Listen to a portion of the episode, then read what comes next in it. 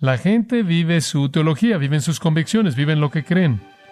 Los compañeros malos, las asociaciones malas, lo exponen usted a la teología mala, a la doctrina mala, y eso corrompe los valores morales buenos.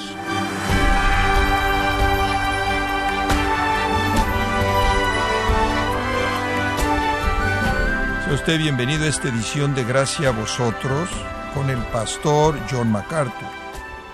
Cuando un ser querido se enfrenta a la muerte y cuando un día usted se enfrente también, solo hay una cosa que tendrá importancia en ese momento y es tener esperanza de vida eterna. ¿Cuáles son sus expectativas para el día en que Dios le llame a la vida eterna? En el programa de hoy, John MacArthur nos ayuda a recobrar la esperanza para afrontar el futuro con absoluta confianza, el mensaje, lo que la resurrección significa para usted, parte de la serie El fin no es el fin, aquí en gracia a vosotros. Estamos regresando al capítulo 15 de 1 Corintios y quiero leerle los versículos 29 al 34. De otro modo, ¿Qué harán los que se bautizan por los muertos, si en ninguna manera los muertos resucitan? ¿Por qué, pues, se bautizan por los muertos? ¿Y por qué nosotros peligramos a toda hora? Os aseguro, hermanos, por la gloria que de vosotros tengo nuestro Señor Jesucristo, que cada día muero. Si como hombre batallé en Éfeso contra fieras, ¿qué me aprovecha? Si los muertos no resucitan, comamos y bebamos, porque mañana moriremos no erréis. Las malas conversaciones corrompen las buenas costumbres. Velad debidamente y no pequéis, porque algunos no conocen a Dios. Para vergüenza vuestra lo digo. Esa es una sección pequeña fascinante, fascinante. Varias preguntas y una advertencia muy seria, seguida de una condenación. Esta realidad de nuestra personalidad eterna en forma glorificada, espíritu y cuerpo, es esencial para la fe cristiana. Ahora Pablo ve esa realidad en los versículos que le acabo de leer y encontramos que él ve esto como un incentivo a tres niveles. Un incentivo, un incentivo contundente a tres niveles. Y es una porción fascinante de la Escritura Permítame ayudarle a ver cuáles son esos niveles. En primer lugar, creo que Pablo está diciendo aquí que el hecho de que seremos quienes somos en formas glorificadas, seremos eternamente nosotros, pero en una realidad perfeccionada en el cielo, tanto en alma como en cuerpo, es una motivación para la salvación. La reunión es un incentivo fuerte, fuerte para la salvación. Tantas veces he hablado de eso en servicios memoriales y funerales. Y le he recordado a miembros de familias y amigos que se pueden volver a reunir en la presencia de Cristo. Hay esperanza para una reunión. Hay esperanza para aquellos que son parte de la Asamblea General, los primogénitos y los espíritus de los hombres justos, hechos perfectos, y aquellos que son resucitados en la venida de Cristo, de congregarse en torno al trono de nuevo. Si no hay resurrección, si no hay reunión, si no vamos ahí para reunirnos con las personas que conocemos y amamos y que han ido antes de nosotros y nos han dado el testimonio de una vida de fe, ¿cuál es el punto? ¿Cuál es el punto? Este siempre ha sido un incentivo para que la gente venga a Cristo, el testimonio de aquellos que han muerto en el pasado y han dejado sus testimonios con nosotros. ¿Cuántas personas han sido salvas a leer el testimonio de un gran predicador que ya no está aquí, un testimonio de un gran misionero que hace mucho que no está aquí, quizás una carta de alguien que había muerto. ¿Cuántos han venido a Cristo al ver a alguien morir y ver su fe frente a la muerte? ¿Cuántos han venido a Cristo motivados por el incentivo de la esperanza de la reunión?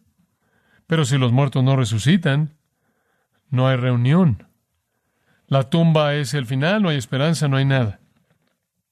Entonces, como puede ver, si negamos la resurrección, perdemos este gran incentivo para la salvación. Hay un segundo incentivo aquí que creo que el apóstol Pablo nos presenta, acerca del cual realmente no hay duda. Está en los versículos 30 al 32. ¿Y por qué nosotros peligramos a toda hora? Os aseguro, hermanos, por la gloria que de vosotros tengo, nuestro Señor Jesucristo, que cada día muero. Si como hombre batallé en Éfeso contra fieras, ¿qué me aprovecha? Si los muertos no resucitan, comamos y bebamos, porque mañana moriremos. ¿Cuál es el punto de servir al Señor? ¿Cuál es el punto del sacrificio? ¿Por qué estoy haciendo esto? ¿Por qué estoy viviendo mi vida entera en peligro a toda hora? ¿Cuál es el propósito de morir diariamente? ¿Por qué estoy peleando con bestias salvajes en Éfeso? ¿Por qué no simplemente como y bebo y me muero? Si no hay resurrección, no hay motivo para el servicio o para soportar de manera sacrificial el servicio que conlleva sufrimiento. Y Pablo sirvió de la manera más valiente. Él incluso se identificó a sí mismo como un soldado, un guerrero, como un boxeador, como un luchador, como un corredor. Pablo y los otros apóstoles básicamente vivieron en peligro su vida entera. En cualquier hora, un golpe de persecución podía derribarlos y, de hecho, sucedió. ¿Por qué estoy viviendo así? ¿Por qué estoy arriesgando mi vida? ¿Por qué estoy en peligro en todo momento, desde el momento mismo de mi conversión, cuando fui visto inmediatamente por los judíos como un traidor? ¿Por qué tuve que ser descolgado por encima de un muro para escapar de las tramas de los judíos allí en Damasco en el comienzo mismo de mi vida cristiana? ¿Por qué fui enviado a Tarso por los discípulos en Jerusalén? Porque los griegos estaban buscando matarme desde el comienzo. ¿Por qué? He soportado todas las cosas que están enlistadas en la carta a los Corintios, la segunda carta a los Corintios. ¿Por qué tengo que ser afligido de toda manera? ¿Por qué tengo que ser afligido en toda manera? ¿Por qué tengo que ser perseguido, azotado? ¿Por qué siempre tengo que estar llevando en el cuerpo la muerte de Jesús? ¿Por qué es esto necesario? ¿Por qué la muerte se está cumpliendo en mí todo el tiempo? ¿Por qué necesito estar en la cárcel? ¿Por qué Estoy siendo acusado falsamente. ¿Por qué? Estoy en naufragios, pasando noche y día en el océano. ¿Por qué? He sido golpeado con varas tantas veces y azotado por los judíos. ¿Por qué? Versículo 31. Os aseguro, hermanos, por la gloria que de vosotros tengo en nuestro Señor Jesucristo, que cada día muero. Eso no es algo místico espiritual. Literalmente él dijo, espero morir cada día. De hecho, morir. Cuando él dice, os aseguro, esta es una partícula griega que presenta un juramento. Él literalmente está presentando un juramento. Les estoy dando un juramento y tengo un derecho de declarar esto. Muero diariamente. ¿Por qué estoy haciendo esto? Para que pueda gloriarme en la fe de ustedes si no resucitamos. No es que Él esté orgulloso de sí mismo es que Él está agradecido por la obra que el Señor ha hecho. La frase cada día muero o la afirmación cada día muero es muy, muy fuerte. Realmente está diciendo, juro que cada día por causa de ustedes estoy a la puerta de la muerte. ¿Por qué estoy haciendo esto si no hay resurrección? ¿Cuál es el punto de jugarme la vida? No tiene sentido. Y él incluso se refiere a un incidente en particular en el versículo 32 si por motivos humanos yo peleé, o literalmente, humanamente hablando, batallé en Éfeso contra fieras, ¿qué me aprovecha? Ahora, ¿de qué está hablando él aquí? Realmente no tenemos nada en el libro de los Hechos o en el registro de la vida de Pablo que indique que él fue arrojado a una arena con bestias salvajes en Éfeso. Pero en el capítulo 19 del libro de los Hechos leemos esto en el versículo 23, cuando él estuvo en Éfeso, no hubo un disturbio pequeño, un hombre llamado Demetrio, un platero, quien hacía pequeños templos de plata de Artemis, la diosa de los Efesios, no traía un pequeño negocio a los artesanos, estos se congregaron con los artesanos de oficios semejantes y dijeron, hombres, vosotros sabéis que nuestra prosperidad depende de este negocio, Ved y oíd que no solo en Éfeso, sino casi en toda Asia, este Pablo ha persuadido y alejado un número considerable de personas, diciendo que los dioses hechos con manos no son dioses en absoluto. No solo hay un peligro de que este comercio nuestro se acabe, sino que también el templo de la gran diosa Artemis se ha considerado como sin valor y ella, quien toda Asia y al mundo adoran, será derrocada de su magnificencia. Cuando oyeron esto, se llenaron de enojo y comenzaron a clamar diciendo, grandes Artemis de los Efesios, la ciudad se llenó de confusión y juntos llegaron al teatro en donde Pablo estaba arrastrando a Gallo y Aristarco, los compañeros de viaje de Pablo de Macedonia, y cuando Pablo quiso entrar a la reunión, los discípulos no lo dejaron. Usted conoce la historia de su escape. ¿Acaso se refiere a eso? ¿Acaso en cierta manera son esas bestias salvajes metafóricas? ¿O hubo alguna otra ocasión cuando él de hecho fue arrojado una arena con bestias salvajes? Podría ser alguna de las dos. No hay razón necesariamente para asignarle esto al incidente que leí en Hechos 19. Bien podría ser que él de hecho fue arrojado en una arena con animales salvajes, muy parecido a Daniel. Hay leyendas acerca de eso. Hay una leyenda de que quizás es tomada de Daniel, que Pablo fue colocado en una arena con bestias salvajes y las bestias salvajes lo trataron de la misma manera en la que los leones trataron a Daniel. Simplemente se sentaron ahí nunca atacaron. La palabra usada aquí es el tipo de descripción que vemos conectada a los gladiadores que peleaban contra los leones en la arena. No sabemos. No sabemos. Sea lo que sea, Pablo dice, ¿por qué estoy haciendo esto? ¿Por qué estoy viviendo diariamente al filo de la muerte? Humanamente hablando, esto no me sirve. ¿Cuál es el punto de esto? ¿Por qué estoy llevando en mi cuerpo las marcas de Cristo? Gálatas 6:17. Si los muertos no resucitan, por favor, simplemente comamos y bebamos, porque mañana moriremos. Simplemente seamos hedonistas. Esas palabras, por cierto, se citan de manera directa de Isaías 22:13, en donde hay una expresión del hedonismo del Israel apóstata. La Israel apóstata era tan hedonista en el día de Isaías que básicamente vivían esto. Comamos y bebamos porque mañana moriremos. ¿Qué tipo de hedonismo impío? Oigan, si no hay resurrección, si no existo en el futuro, entonces ¿por qué estoy haciendo esto? ¿Por qué? ¿Por qué estoy esperando una reunión con los más nobles y lo mejor de la humanidad? Aquellos que han llegado a conocer al Dios verdadero y a vivir para Él. ¿Por qué estoy entregando mi vida? ¿Por qué estoy sacrificando algo? Es necio. Si no hay resurrección, entonces vivamos como animales. Esto es lo que creo que estaba asustando a Salomón al escribir Eclesiastés. Escuche las palabras de Eclesiastés, capítulo 2. Esto es sabiduría humana, hablando humanamente. No hay nada mejor para un hombre, Eclesiastés 2.24, que comer y beber y decirse a sí mismo que su labor es buena. Se acabó. Come y bebe. Es lo único que hay. Capítulo 3, versículo 12. Sé que no hay nada mejor que regocijarse y hacer bien en la vida de uno, y que todo hombre debe comer y beber y ver el bien en su labor. En el capítulo 5, versículo 18, esto es lo que he visto que es bueno y apropiado, comer y beber y disfrutar de todo la labor en la que uno se esfuerza debajo del sol durante los pocos años de su vida que Dios le ha dado, porque esta es su recompensa. Ese es un cinismo hedonista absoluto. Saca de esta vida todo lo que puedes obtener. Esto es lo único que hay.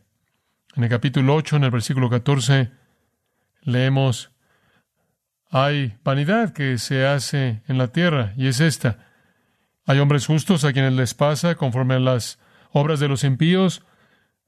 Por otro lado, hay hombres malos a quienes les sucede conforme a las obras de los justos. Digo que esto también es vanidad. Entonces, recomendé el placer porque no hay nada mejor para un hombre bajo el sol más que comer y beber y disfrutar.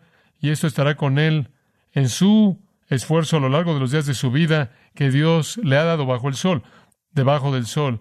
Y si lo único que hay es lo que hay debajo del sol, y si usted simplemente es un protoplasma que espera a convertirse en estiércol, ¿cuál es el punto de servir a Dios, de sacrificarse?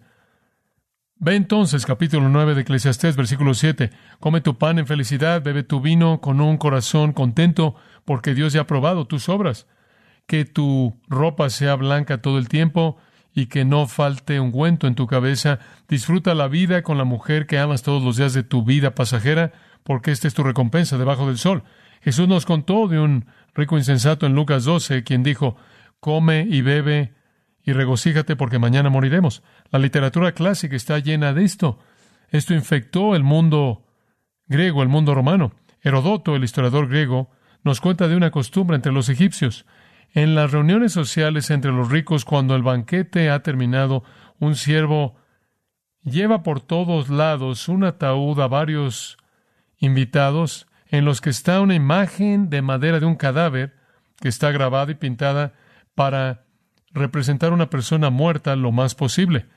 El cadáver de madera se le presenta a todo invitado y a todo invitado se le dice, ve aquí, bebe y disfruta porque cuando mueras serás así. Pero si hay una resurrección, entonces existe toda razón para servir y recibir una recompensa completa. Resucitaremos. Segunda de Corintios 5. Sabemos que si el tabernáculo terrenal, el cual es nuestra casa, y es derribado, tenemos un edificio de Dios, una casa no hecha con manos, eterna en los cielos, otro cuerpo eterno, un cuerpo de resurrección. Pero si no hay resurrección, no hay incentivo para una reunión, entonces, si usted simplemente va a dejar de existir, no tiene sentido. No hay incentivo para el servicio. Si esto es lo único que existe, más vale que usted aproveche todo el placer que pueda. Hay un tercer incentivo que Pablo menciona, no solo como un incentivo en la resurrección para la salvación y el servicio, sino para la santificación. Esto es muy importante. Versículos 33 y 34. No erréis, y esa es una advertencia muy común. Gálatas 6, 7, no erréis. Todo lo que sembrares, esto también segaréis. 1 Corintios 6, 9, no os engañéis. Santiago 1, no erréis. Es un tiempo presente. Podría leerse, deténganse, dejen, dejen de ser engañados. Las malas compañías corrompen las buenas costumbres. Hay tanto que podría decir de eso, pero no lo voy a hacer. Es una afirmación increíblemente importante. Las malas compañías corrompen las buenas costumbres. Ahora usted ve la palabra compañía o conversaciones, no sé lo que su versión podría decir, pero esa no es realmente la mejor traducción. Compañías es una palabra demasiado benigna.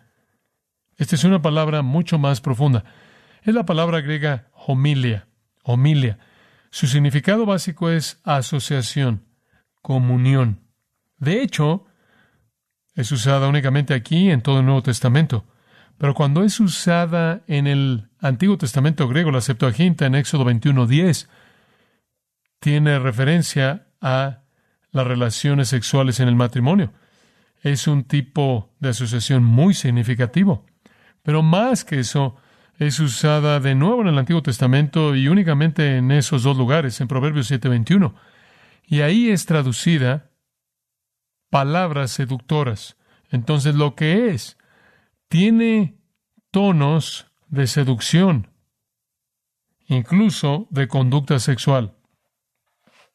Esto debe saberlo usted.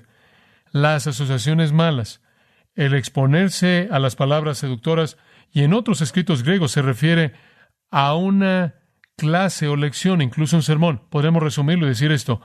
La mala enseñanza corrompe los valores buenos. La mala teología corrompe los valores morales buenos. Las malas asociaciones corrompen los valores morales buenos. ¿De qué tipo de asociaciones estamos hablando? La respuesta viene en el Salmo 1. Bienaventurado el varón que no anduvo en consejo de malos, ni estuvo en camino de pecadores, ni en silla de escarnecedores se ha sentado. Usted no camina en el consejo de los impíos, usted no debe escuchar su instrucción, no puede tenerse y relacionarse con pecadores y usted no se sienta y es instruido por escarnecedores. La mala doctrina, las percepciones malas, la información mala, corrompen los valores morales buenos. Y aquí hay mala información, no hay resurrección. Eso corrompe los valores morales buenos. Si usted tiene la esperanza de Cristo, dándole la bienvenida a usted a su presencia, entonces usted entenderá 1 Juan 3.3.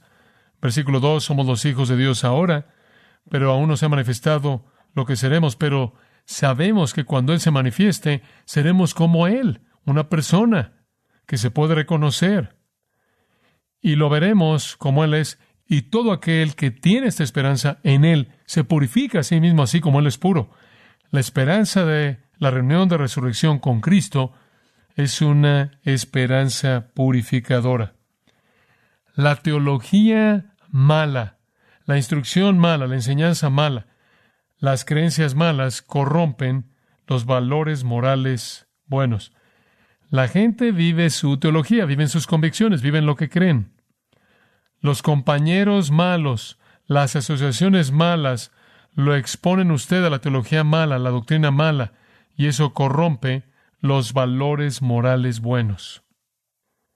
Entonces en el versículo 34 él dice, sean sobrios como deben y dejen de pecar, porque algunos no tienen conocimiento de Dios, y esto lo digo para vergüenza de ustedes. Si están siguiendo estas personas que son completamente ignorantes de Dios y están siguiendo su teología mala, deberían avergonzarse de ustedes mismos. Dejen de pecar. La doctrina equivocada produce conducta mala. Tucídides cuenta de cómo cuando la plaga fatal vino a Atenas, la gente cometió todo crimen inconcebible, vergonzoso. Él dice, se entregaron a todo placer de lujuria porque creían que la vida era corta y no había resurrección. No tendrían que pagar precio alguno por su vicio. El poeta romano Horacio escribió esto. Diles que traigan vinos y perfumes y los dos retoños de la rosa hermosa que viven poco, mientras que las circunstancias y la edad y las cuerdas negras del destino todavía nos permiten hacerlo. Entregarse al placer. Uno de los poetas más famosos de los poetas latinos es Catolo. Usted lo puede buscar por Google y encontrar algunas cosas interesantes. Catolo escribió esto. Vivamos, mi lesbia, lesbia era su seudónimo para su amante a quien le escribió muchos poemas que todavía existen. Vivamos, lesbia mía, y amemos y valoremos los cuentos de hombres de la antigüedad austeros de manera barata. En otras palabras, inútiles y baratos. Los soles se pueden poner y después regresar, pero para nosotros, una vez que nuestra luz breve se pone, no hay más que una noche perpetua en la que debemos dormir para siempre. Vivamos, amemos antes de que dejemos de existir. Quite usted el pensamiento de la vida venidera, quite el pensamiento de la resurrección, quite el pensamiento de la rendición de cuentas, quite el pensamiento del castigo, quite el pensamiento de la recompensa y la vida se vuelve un desastre hedonista. Una metáfora para eso es simple y visible para todos nosotros. Vea las noticias. Cuando hay manifestaciones en una ciudad y la gente sabe que la policía no puede detenerlos, destrozan el lugar porque saben que no habrán consecuencias. La consecuencia definitiva, claro, para el incrédulo es el infierno. La esperanza definitiva para el creyente es el cielo. Ambos colocan un peso serio en la manera en la que vivimos nuestras vidas. Entonces, versículo 34. Vuélvanse sobrios en su manera de pensar, piensen con claridad, vivan de manera justa, dejen de pecar, detengan su conducta vergonzosa, ¿Importa la resurrección? Claro que importa. Vamos a vivir para siempre. La resurrección de Cristo es una realidad y debido a que Él vive, nosotros también viviremos. La salvación entonces puede ser buscada esperando una reunión de resurrección y la vida de resurrección. El servicio puede llevarse a cabo con sufrimiento, incluso con martirio, porque producirá una recompensa eterna en la resurrección. La santificación debe ser la meta de nuestras vidas aquí, la pureza la meta de nuestras vidas aquí porque seremos recompensados eternamente en la presencia del Señor. Cualquier cosa menos que esto es un engaño vergonzoso. Señor, gracias por tu palabra. Simplemente nos cautiva con su claridad, sus verdades, su poder. Y Señor, entendemos que esta vida es una neblina que aparece por un poco de tiempo y después desaparece y vivimos para siempre, vivimos para siempre. Nosotros que somos tuyos vivimos para siempre contigo, oramos porque tú hagas que vivamos a la luz del cielo, esperando las reuniones gloriosas ahí con todos los santos que han ido antes que nosotros, incluyéndote a ti y nuestro Cristo bendito, que viviremos vidas de servicio sacrificial sabiendo que seremos recompensados en tu presencia y podremos arrojar nuestras coronas a tus pies, que viviremos vidas de santificación, siendo purificados en la esperanza de esa resurrección que nos unirá a ti. Queremos oír bien, buen siervo y fiel. Te damos gracias, Señor, por la promesa de vida que quita toda la vaciedad e inutilidad de vivir debajo del sol y la reemplaza con la esperanza para cómo vivimos aquí, cómo amamos aquí, cómo servimos aquí. Nos volveremos a parecer en nuestra bendición eterna y por ella podremos disfrutar y glorificarte por los siglos de los siglos. Que nuestros corazones estén prontos para abrazar la vida que está por venir. Y que no nos aferremos a las cosas de este mundo. Estas cosas pedimos en el nombre de Cristo. Amén.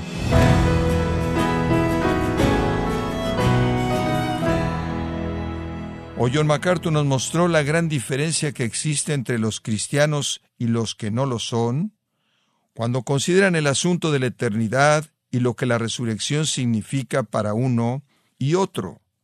Estamos en la serie El fin no es el fin, aquí en gracia a vosotros.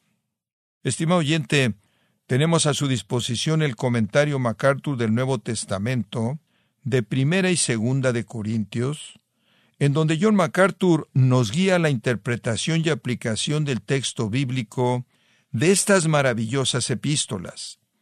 Para adquirir esta excelente herramienta de estudio bíblico, visite nuestra página en gracia.org o en su librería cristiana más cercana. También puede descargar todos los sermones de esta serie El fin no es el fin, así como todos aquellos que he escuchado en días, semanas o meses anteriores. Y recuerde, puede leer artículos relevantes en nuestra sección de blogs, ambos en gracia.org. Si tiene alguna pregunta o desea conocer más de nuestro ministerio, como son todos los libros del pastor John MacArthur en español, o los sermones en CD que también usted puede adquirir, escríbanos y por favor mencione la estación de radio por medio de la cual usted nos escucha en gracia a vosotros. Es importante conocer no solo el país y ciudad de donde usted nos escucha, sino también la radio.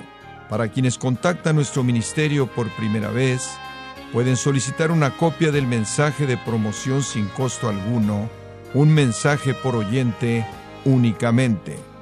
Si usted vive en los Estados Unidos o Puerto Rico, escríbanos a Gracia Vosotros, P.O. Box 4000, Panorama City, California 91412 o puede escribirnos a través del siguiente correo electrónico radio arroba gracia punto org. Y en nuestra oración que Dios haya obrado en su vida y hablado a su corazón, desafiándole y ministrándole por medio de la enseñanza de su palabra. Y tenga presente que sus oraciones son vitales y que puede ofrendar a gracia a vosotros yendo a nuestra página en gracia.org.